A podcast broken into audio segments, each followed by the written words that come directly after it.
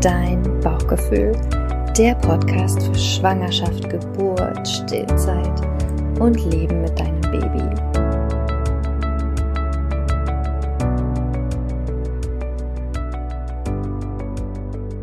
Herzlich willkommen zu einer neuen Folge von Dein Bauchgefühl, der Podcast für Schwangerschaft, Geburt, Stillzeit und erstes Jahr mit Baby. Ich habe heute die liebe Melody da. Oh ja, sie hat so einen wunderschönen Namen. Melody und ich ist mein, also Melody ist mein, Melody ist mein Gast heute und Melody und ich, wir hatten schon mal ein Live-Gespräch auf Instagram. Das ist schon eine Weile her. Ich weiß nicht mehr wie lange, aber es war bestimmt im letzten Jahr. Ich weiß es nicht genau. Melody war auf jeden Fall schwanger zu diesem Gespräch und Melody war nicht nur schwanger und ist jetzt Mama. Melody ist auch Hebamme. Und vielleicht magst du kurz was zu dir selbst jetzt noch sagen, Melody. Wie alt ist dein Kind inzwischen? Ja, die Kleine wird morgen vier Monate. Ja, okay. Genau, und du hast ja schon erwähnt, dass ich Hebamme bin und äh, ich würde mal sagen, Anführungsstriche, das Besondere ist, dass ich Klinikhebamme bin, slash war. Bis April habe ich gearbeitet, bis zur 34. Woche in einer sehr großen Klinik mit ziemlich vielen Geburten. Und ähm, ja, Warum das so besonders ist, wirst du bestimmt gleich noch erwähnen.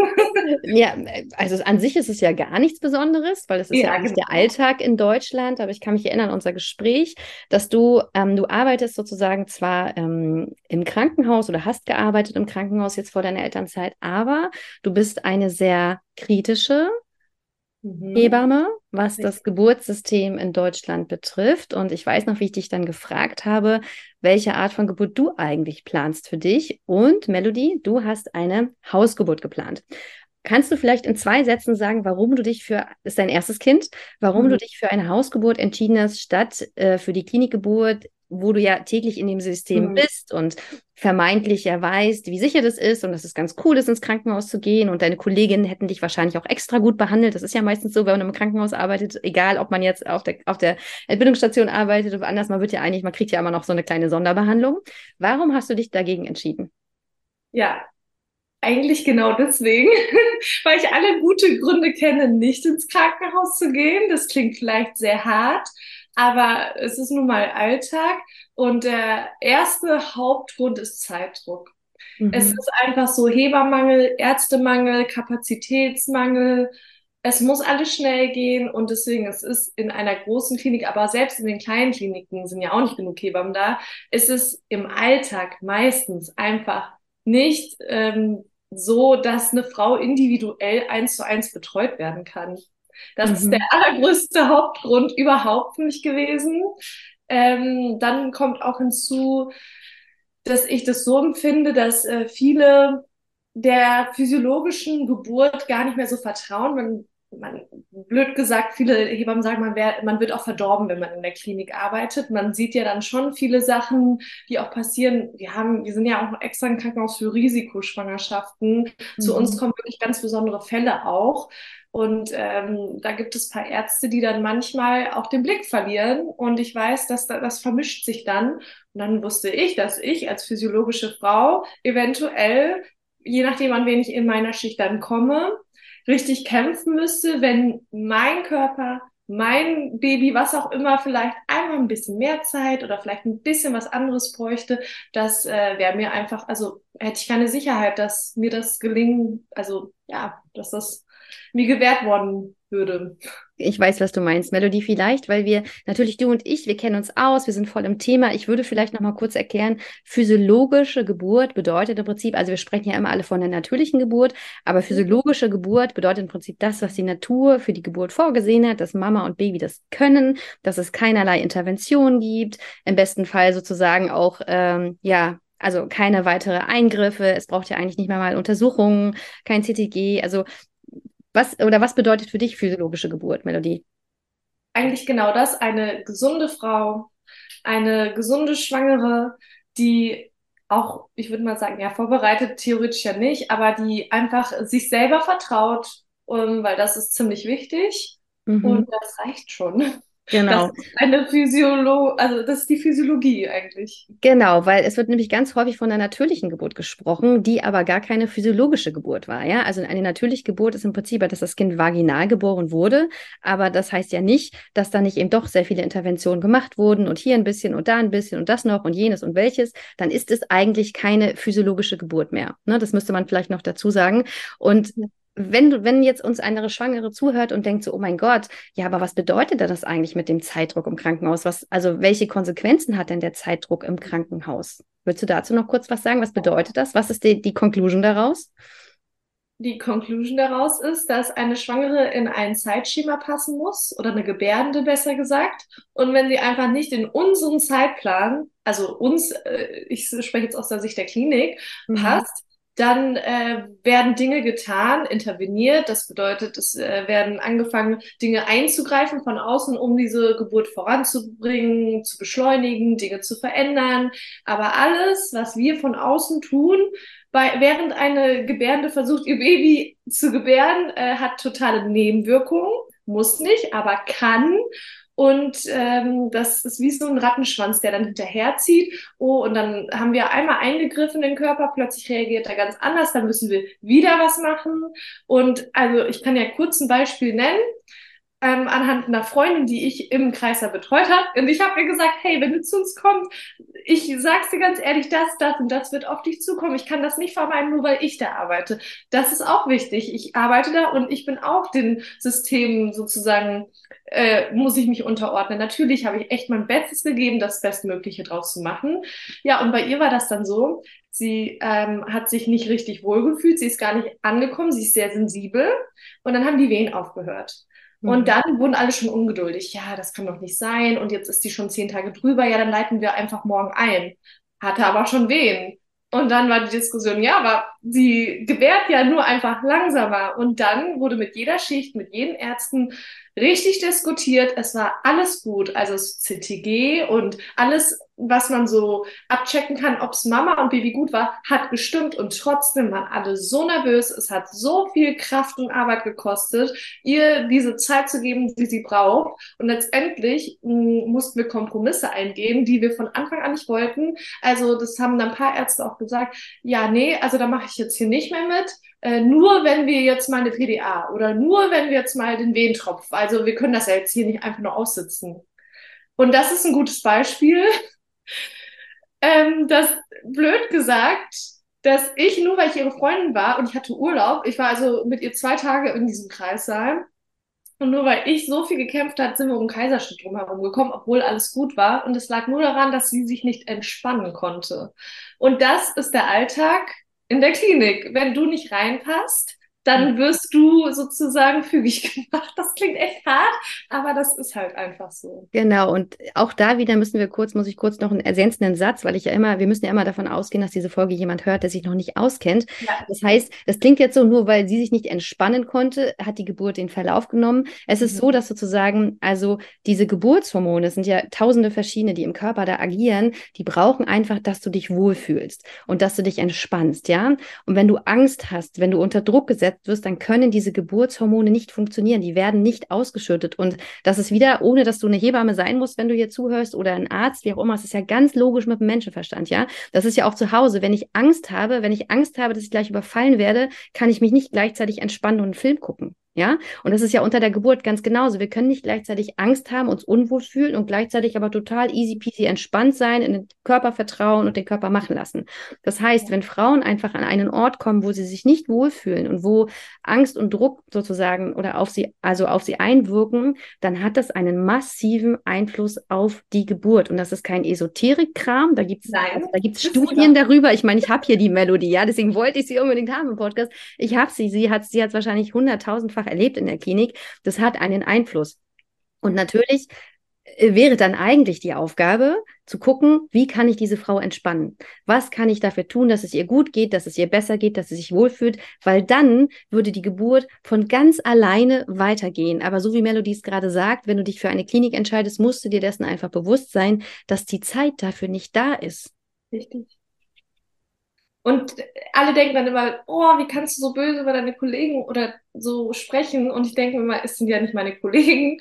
Es kommt ja von ganz weit oben. Also mhm. äh, die sind ja auch nur gezwungen. Also um das mal kurz auch äh, eben anschaulich zu machen für Leute, die jetzt nicht wissen, warum ist da überhaupt so ein Zeitdruck. Gut, also dann sind wir jetzt ähm, als Beispiel, wir sind zwei Heber beim Kreissaal.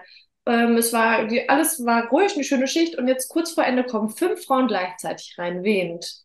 So, der eine Arzt steht vielleicht sogar noch irgendwo anders im OP. Das heißt, wir haben vielleicht sogar gerade auch gar keinen Arzt da. So, also fünf Frauen für zwei Hebammen. Wir haben auch nur fünf Kreissäle, das heißt, jeder kriegt einen Kreissaal. Und jetzt springen also zwei Hebammen zwischen fünf Frauen hin und her. Die eine Frau fühlt sich überhaupt nicht betreut, denkt, warum kommt die nie? Und ich weiß überhaupt nicht, was, wie soll ich jetzt atmen? Was passiert jetzt hier überhaupt? Und dann klingelt die und dann rennst du von einer zur nächsten. Dann kommt noch eine und du denkst Mist, ich habe ja gar keinen Kreislauf mehr. Was machen wir jetzt? Ja, und so fängt das auch an, dass man gezwungen ist. Also, das, alle denken immer, du stellst sie so böse da. Nein, ich war ja auch in der Situation und manchmal, wir haben einfach oft keine Chance gehabt.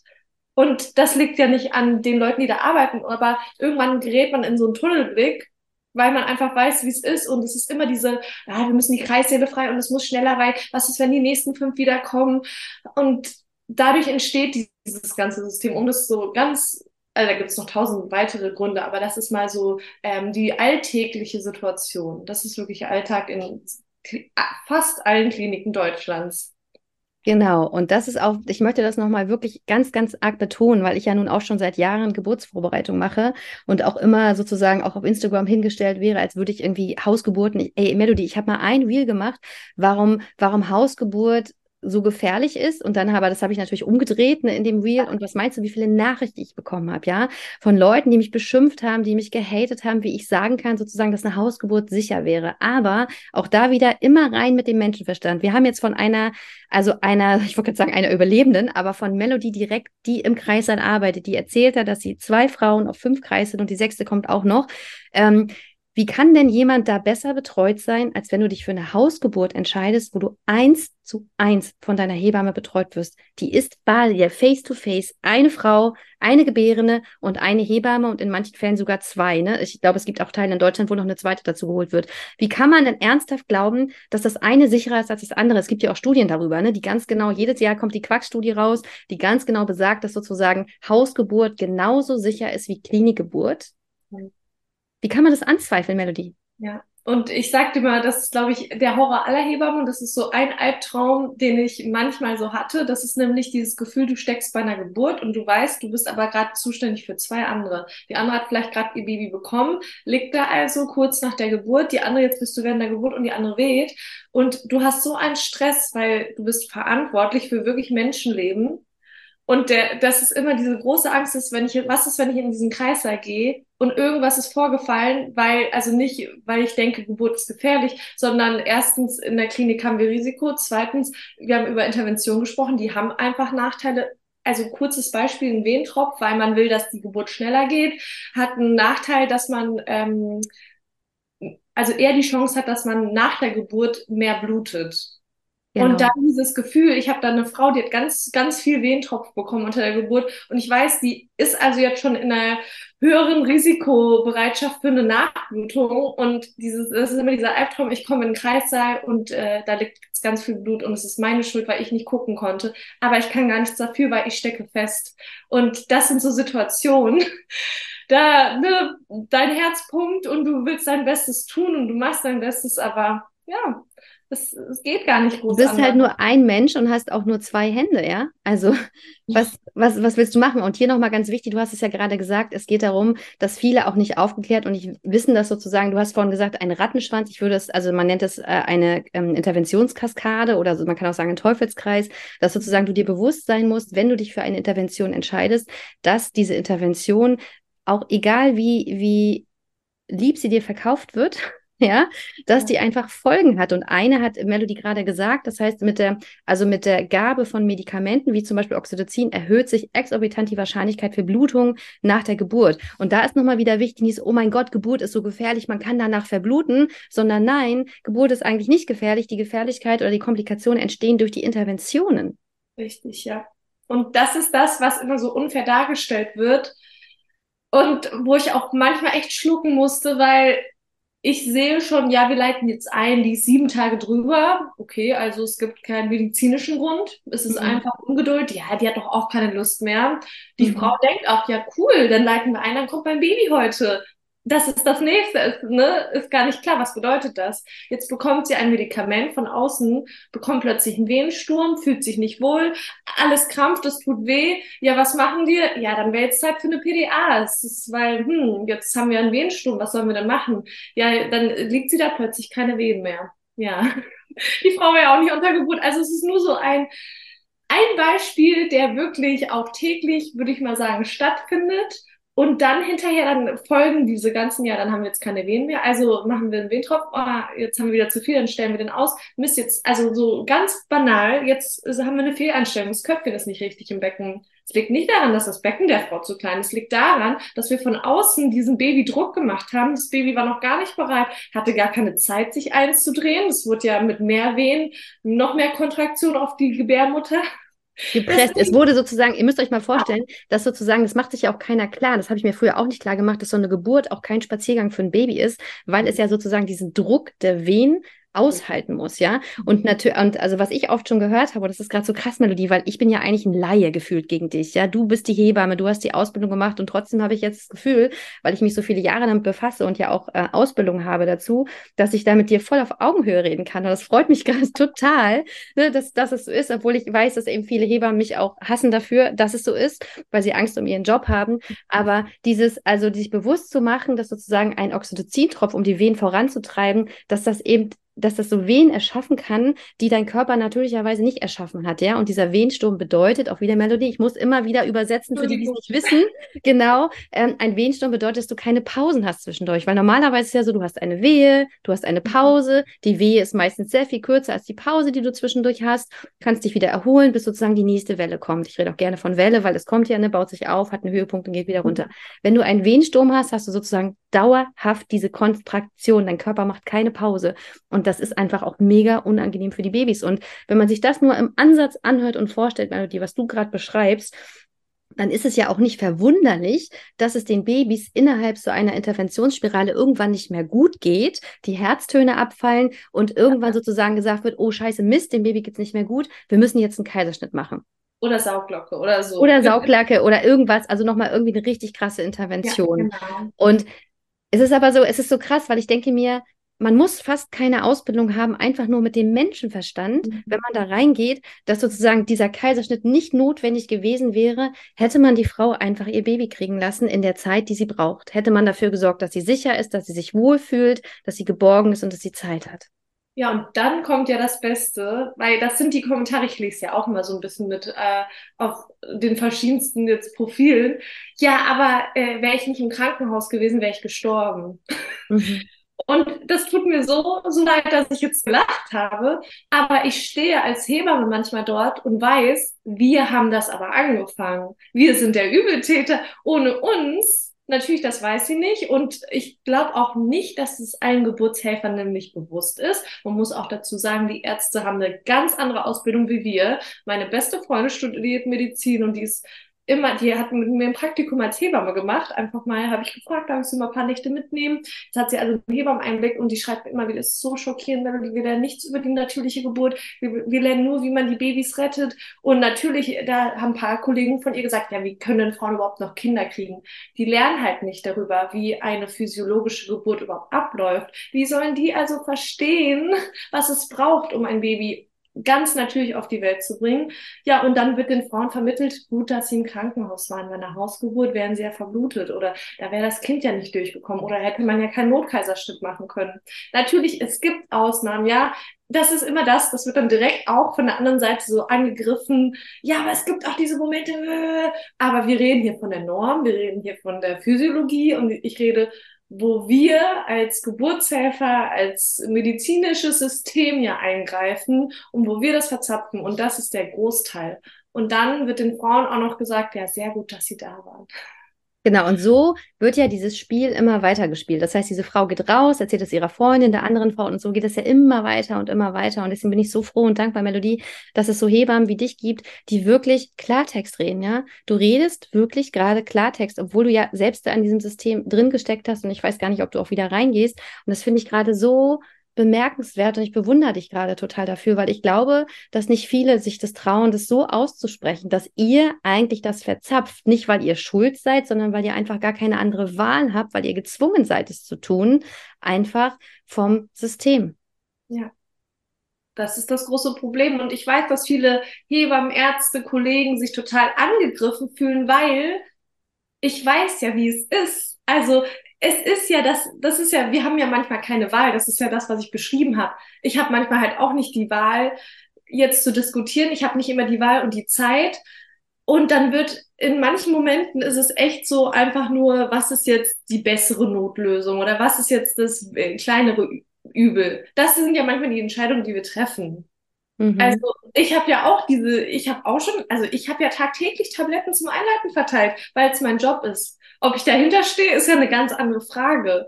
Mhm. Und ich weiß, dass man sich natürlich dann angegriffen fühlt, wenn jemand dir suggeriert, du bist ja eigentlich schuld daran, dass es so läuft. Aber ja, wir können ja nichts dafür.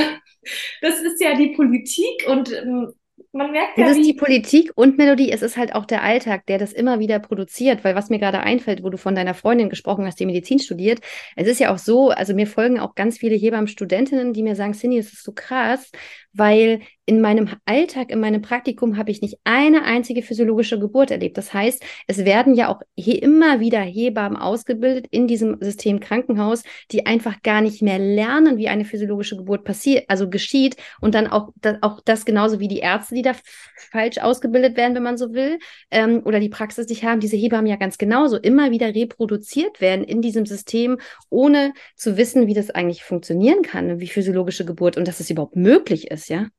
Und deswegen habe ich mich für eine Hausgeburt entschieden. Deswegen hast du dich für eine Hausgeburt entschieden, Melody. Ich weiß, wir wollten eigentlich mehr über deine Geburt sprechen, aber ich finde tatsächlich, dass dieses andere Thema einfach so viel wichtiger gerade ist, ähm, dass einfach, weil ich habe halt selten die Möglichkeit, mit jemandem zu sprechen, der halt im System steckt, ja, und der einfach so krasse Einblicke uns geben kann, wie du es gerade tust. Und wir können da gleich nochmal drüber sprechen, aber ich finde, also vielleicht noch zusätzlich ähm, zu dem, was du sagst, das ist ja die eine Seite der Medaille und dann haben wir jetzt aber auch die andere Seite der Medaille, dass selbst wenn Frauen wollen, sich ja nicht alle für eine Hausgeburt entscheiden können, weil es einfach viel zu wenig Hausgeburtshebammen gibt, es gibt viel zu, äh, viel zu wenig Geburtshäuser etc. Auch das ist ja ein großes großes Problem in Deutschland.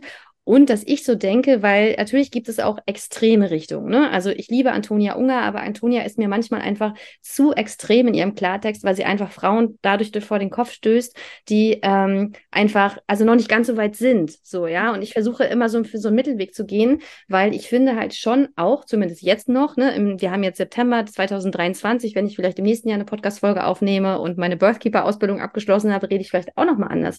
Aber jetzt im Moment denke ich, es gibt halt schon viele, viele, also der Großteil der Frauen, die ich betreue, gehen halt ins Krankenhaus und ich kann schon auch die vorbereiten. Also ich glaube, dass selbst wenn wir das System haben, wir haben den Zeitmangel, wir haben den Stress, gibt es schon auch noch einen großen Anteil, der bei den Frauen liegt, indem sie sich sozusagen darauf vorbereiten, genau an diesen Ort zu gehen, mit diesem Wissen, was du jetzt auch gesagt hast, oder auch dem Wissen, was sie zum Beispiel in meinen Kursen lernen, ähm, dass man schon was machen kann, ja, und auch sich schon behaupten kann und nicht halt beim ersten Mal sofort, ja, ja, ja, machen wir, machen wir, machen wir sagen, ja dass du überhaupt weißt, was sind Interventionen, was kann da passieren, was sind deine Rechte, was sind deine Patientenrechte, was sind deine Menschenrechte. Dürfen die einfach einen Dammschnitt machen? Nee, dürfen sie nicht. Und das ist genau das, Wissen ist Macht, das ist doch auch immer das, was du sagst. Und äh, das ist diese Sache. Also kurz nochmal, dann als ich so erzählt habe, ich mache eine Hausgeburt, dann hat immer das Umfeld immer gleich, ach, du bist ja auch Hebamme. Dann habe ich mal gefragt, was hat das so damit zu tun? Ja, du kennst dich ja auch aus dann ist es also weniger gefährlich oder was bedeutet das jetzt für mich? Mhm. Und dann fand ich, habe ich drüber nachgedacht und dachte mir, also wenn das die Antwort ist, dass ja eine Hausgeburt jetzt für mich, also alle reagieren immer schockiert, wenn jemand sagt, also die meisten, ich mache eine Hausgeburt und bei mir, ja, du bist ja auch Hebamme, dann ist ja auch okay. Also hat das mir sozusagen gezeigt, dass alle denken, ja, wenn man also das Wissen hat, dann macht das ja Sinn. Und dann dachte ich, wie schade, weil eigentlich würde das bedeuten, wenn jede Frau sich Wissen aneignet, dann wäre also jeder in der Lage, ihr Baby so zu bekommen, wie sie möchte. Und das ist ja eigentlich wieder der Schlüssel. Und das ist ja das, was du machst. Die Frauen vorbereiten und den Wissen zu vermitteln, dass sie nicht wehrlos in dieses System gehen, dass sie auch jemanden mitnehmen, weil man ist auch Gebärde, dass man nicht nur sich, das ist so mhm. wichtig, den, den du mitbringst, der muss auch vorbereitet, der muss für dich kämpfen, ein Schutzschild für dich sein, verhandeln und nach Alternativen fragen. Und ja, natürlich stößt man im System vorm Kopf, aber genau deswegen ist es wichtig zu wissen, was kommt auf mich zu. Genau, und ich glaube, dass es eine Revolution ist, die da beginnen kann, wenn, wenn weiter die Frauen sozusagen unwissend und sich immer verlassend auf das Personal ins Krankenhaus gehen und nicht anfangen, Nein zu sagen und sich dagegen zu wehren und sozusagen das System in Frage zu stellen, dann wird sich einfach niemals was ändern. Ja, und ich kenne wirklich, ich habe gerade ja vor zwei oder drei Wochen eine Podcast-Folge aufgenommen, auch mit einer Kundin von mir, die den Kurs gemacht hat, den Hypnobirthing-Kurs, und die hatte eine Traumgeburt im Krankenhaus, ja, weil sie, sie ist spät losgefahren. Sie wusste, okay, ähm, ich muss nicht sofort losfahren, sozusagen, wenn die Blase platzt. Ich kann einfach auch noch zu Hause sein, in meinem gewohnten Kuschelumfeld. Die war 15 Minuten im Kreissaal und in diesen 15 Minuten hat man noch versucht, ihr CTG anzulegen, wie auch immer. Und die wusste ganz genau, ich will das alles nicht. Ich bin eigentlich nur hierher gekommen, um mal fix mein Kind zu kriegen und gehe dann wieder nach Hause. Und die hatte, hat so eine schöne Geburtserfahrung gemacht. Und auch die Hebamme hat ihr danach zurückgemeldet, oh mein Gott, war das toll, weil das ist ja noch der nächste Punkt. Weil wenn ich jetzt deine, ich überlege mir, okay, Melody hat drei Kreissaal, ist für drei Kreissaal zuständig. Die Frau denkt, da kommt keiner keiner, die weiß nicht, wie sie atmen soll. Die nächste ist auch total hilflos und die dritte, da bin ich gerade. Oh mein Gott, was mache ich? Das heißt also, auch für euch Hebammen in diesem System, was wir ja nicht schnell ändern können, ist es so viel hilfreicher, wenn die Frauen sich vorbereiten und wenn die eine Haltung haben von, okay, ich komme jetzt hierher, weil ich habe vermeintlich keine andere Wahl, ich habe keine Hausgeburtshebamme gefunden, ich gehe jetzt hier mal ins Krankenhaus, aber ich bin hier in meinem Kreis sein und ich kann ja mein Safe Space erschaffen und ich weiß ganz genau, wie es funktioniert und eigentlich brauche ich gar niemanden anderen. Wenn ich jemanden brauche, dann klingel ich, dann wird vielleicht auch mal eine Hebamme kommen. Aber ansonsten, also schon allein diese Haltung kann ja für euch schon alles verändern.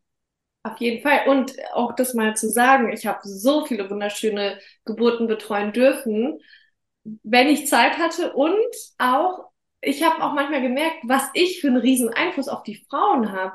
Manchmal haben einfache Fragen, einfache, weiß ich nicht, Begegnungen gereicht, um Angst zu nehmen und plötzlich hat sich die ganze Geburtssituation verändert.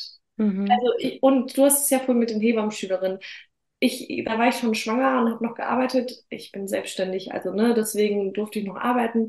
Und dann war auch eine Erstgebärende, die super viel Vertrauen hatte. Das ist so ein gutes Beispiel, die ist gekommen. Und selbst ich, als ich würde mich mal als alternativere Hebamme einfach bezeichnen, habe so gedacht, ja, Erstgebärende, komm, das ist einfach Pflicht bei uns in 30 Minuten CTG. Ich hatte eh noch genug zu tun, dann konnte ich in der Zeit noch schnell. Und ich hörte sie schon, hörte, dachte mir, uh, dann war so kurz in meinem Kopf, das hört sich jetzt hart an, aber ich da, das ist so kurz das, was man im Alltag denkt, hm, stellt sie sich jetzt an, weil sie keine Ahnung hat, was auf sie zukommt, sind es die ersten Wehen und ist sie jetzt schon am Ende, dann denkt man als Thema, boah, dann wird es jetzt echt noch anstrengend, weil dann wir wissen, was das für uns bedeutet und ne, das ist genau dieses, die wird mich eigentlich die ganze Zeit brauchen, aber ich kann ja gar nicht, oder oh, ist sie jetzt echt schon soweit? Egal, ich mache schnell meine Sachen zu Ende, dann habe ich sie mit in den Kreissaal genommen. Ja, 20 Minuten später hat sie in der tiefen Hocke, äh, während ihr Mann sie von hinten umarmt hat, äh, ihr Baby selbstbestimmt geboren. Die Ärzte hatten so viel zu tun, dass ich kurz angerufen habe, die Ärztin ist reingekommen, hat gesehen, das Baby flutscht drauf und hat gesagt, du kommst ja klar und ist wieder rausgegangen. Demnach hatten wir dann, und ich hatte gerade alles erledigt, so viel Zeit, dass ich dann da einfach mich, ich saß dann, dann nur und habe erstmal abgewartet. Die Mama hat ihr Baby hochgenommen, die haben sich geküsst und gelacht und dann saß ich da so zehn Minuten und die Hebammenschulung hat mich die ganze Zeit schon so angeguckt, so, warum macht sie nichts? Was passiert hier jetzt? Und es war ganz dunkel. Also es war eine richtig schöne Geburt aus meiner Sicht. Aber gut, ich konnte es der Frau auch ansehen, sie fand es auch toll. Dann habe ich nur irgendwann gefragt, ja, sollen wir vielleicht mal ins Bett, dass äh, du besser kuscheln kannst? Ja, ist er aufgestanden, oh, ich habe Druck, flutsch, ist die Plazenta rausgeflutscht, war ja noch mit dem Kind verbunden. Dann konnten wir nur abnabeln, schnell ins Bett und das war's. Und danach hat auch die Schülerin zu mir gesagt, die paar Monate schon bei uns war, das hat sie ja noch nie erlebt, dass äh, so viel Zeit, dass es so viel Zeit gab und dass mal keine Hände an Frau, Baby oder Nabelschnur waren nach der Geburt. Ja, das war, weil einfach keine Ärzte die Zeitdruck hatte oder die hatte einfach so wenig Zeit, ne, dass sie gesehen hat, alles gut. Und ich hatte Zeit und deswegen war es möglich. Und die Frau, die war entspannt. Ja. Und vielleicht war sie auch informiert, oder? Ich denke auch. Ich frage auch manchmal die Frauen, wenn ich so einen Eindruck habe, dann frage ich so, wie haben sie sich vorbereitet? Und manchmal gar nicht. Ja, ich weiß, dass ich das kann. Okay, krass. Wow, die hat ja, die hat ein Selbstbewusstsein, das ist ja cool. Manche eben, die haben sich gut vorbereitet. Ja, ich habe einen Hypnobirthing-Kurs oder sonstiges gemacht. Und manchmal habe ich auch gefragt, kann das sein, dass sie gar nicht vorbereitet sind? Beispiel, dann kommt ein eine Frau mit alle zehn Minuten Wehen, mit gepackt, mit Maxi-Cosi-Kreislauf, weil sie denkt, sie kriegt ihr Kind. Und ich stehe da, hm. Und dann habe ich ganz, ganz, ja, dann, ich habe fünf Minuten Zeit. Was mache ich in fünf Minuten? Und dann habe ich in fünf Minuten ihr eine, ein bisschen versucht zu erklären, was eine Geburt braucht, mit welchen Wehen und wie sie das packen kann und habe sie ermutigt, sie darf hier bleiben, habe ihr gesagt, aber es bedeutet, ihr Mann muss wieder gehen, sie kommen auf Station, sie sind nicht zu Hause, das ist nicht so schön, habe sie ermutigt, nochmal nach Hause zu gehen, in die Wanne zu gehen und es nochmal so zu probieren. Und dann hat sie sich entschuldigt, weil ihr das peinlich, weil sie keine Ahnung von Geburt hatte und das erste Mal was gehört hatte. Sie dachte halt, ja, weiß ich nicht, ich lasse auch nicht zukommen. Ja, Fun Fact, die ist vier Tage später wiedergekommen.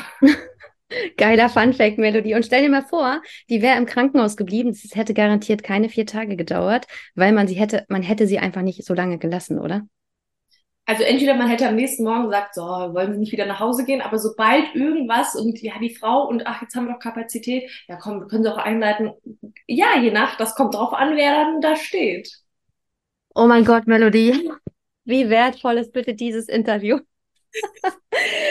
ich, ich würde vorschlagen, Melodie, ähm, wir machen eine neue Verabredung für, wenn wir über deine Geburt sprechen, weil ich möchte deine, möchte deine Geburt nicht in zwei Minuten abhandeln, sondern ich möchte dir wirklich Raum geben und das wird einfach auch nochmal ein ganz, ganz schönes Interview. Aber ich glaube, das war jetzt gerade akut so, also mir war das jetzt so wichtig, dass wir, weil das hat sich gerade so ergeben und wir waren da gerade im Flow, einfach so drüber zu sprechen, weil einfach das so schön, einfach aus, aus deiner Sicht als Hebamme im Kreis dann einfach nochmal bewusst geworden ist, wie wichtig das ist, sich vorzubereiten, weil wir können von heute auf morgen, hier heute, an, an diesem Tag, wo wir das aufnehmen, wir können es nicht verändern, ja. Wir können es nicht verändern. Wir können nur dafür sorgen, dass Frauen verstehen, dass es Sinn macht, sich vorzubereiten, weil du weißt nicht, auf wen du triffst. Du weißt nicht, wie voll das ist, ja. Und wenn du dich nicht vorbereitest, ich meine, ich war 34, als ich mein erstes Kind bekommen hatte und ich hatte auch von Tuten und Blasen keine Ahnung, ja. Ich kannte weder meine Patientenrechte noch meine Menschenrechte und ich habe mich voll darauf verlassen, dass sie das schon machen, weil die machen das ja den ganzen Tag, ja. Das ist ja ihre Expertise. Ich bin ja Laie, ich weiß nicht, ich, ich weiß nichts, ich kann nichts. Und ich hoffe so sehr, dass wir mit diesem Interview zeigen konnten, dass es, dass du nicht Laie bist und dass du der Experte Experte bist für deinen Körper, weil ich meine, hallo, das Baby ist in dir drin, ja. Und das schon seit neun Monaten. Und ähm, du weißt doch, was in deinem Körper passiert. Und ähm, das ist so wichtig. Und das ist leider auch nichts, was von heute auf morgen kommt. Oder Melodie? Also es ist nicht, dass du sagst, ich lese jetzt heute mal ein Buch und morgen weiß ich das, ja. Es braucht tatsächlich ein bisschen mehr Vorbereitung, weil wir sind ja alle durch diese Geschichten, die diese Frauen erzählen, die aus solchen Kreissälen kommen, wie Melody erzählt hat, sind wir natürlich alle einfach in so unserem Kopf geprägt, ja. Das ist ja nicht nur zweimal haben wir es gehört, sondern 50 mal, 100 mal, 1000 mal. Wir haben es in den Filmen gesehen. Es wird ja kaum positiv über Geburten gesprochen. Und das macht ja was und das geht nicht von einem Tag auf den anderen weg. Dafür braucht es ein bisschen Vorbereitung und deswegen teaser ich jetzt schon mal an. Da ich weiß nicht, ob Melody sich extra vorbereitet hat, weil sie ist ja Hebamme, sie weiß es ja sowieso, oder wie sie es gemacht hat. Darüber sprechen wir dann ähm, in unserer nächsten Folge. Ich freue mich total. Wir machen gleich einen neuen Termin und dann mhm. erfährst du, wie Melody zu Hause ihr Baby bekommen hat vor nunmehr vier Monaten. Also und kann du schon mal spoilern, es war eine Traumgeburt und es war kein Zufall. es war kein Zufall, es war kein Glücksfall, es war eine Traumgeburt. Danke, dass du das gespoilert hast. Jetzt haben wir sie neugierig gemacht, dass sie auf jeden Fall reinhören wollen beim nächsten Mal. Ich danke dir, liebe Melodie. Es war ganz zauberhaft danke dir. Bis zum nächsten Mal. Vielen Dank, dass du zugehört hast. Du findest mich unter dein Bauchgefühl bei Instagram. Ich werde dir das auch nochmal in die Show Notes schreiben und würde mich riesig freuen, wenn wir gemeinsam in einen Austausch gehen könnten. Also vielleicht hast du auch so eine Geschichte zu erzählen. Vielleicht hast du auch schon mal in deinem Leben so ein intensives Erlebnis gehabt mit deinem Bauchgefühl, mit deiner Intuition und bist dieser vielleicht sogar etwas früher als ich, nicht erst mit Mitte 30, gefolgt. Also immer her damit. Schreib mir eine Mail, schreib mir bei Instagram. Ich freue mich sehr, mit dir in Austausch zu gehen. Bis dahin, alles Liebe, deine Cindy.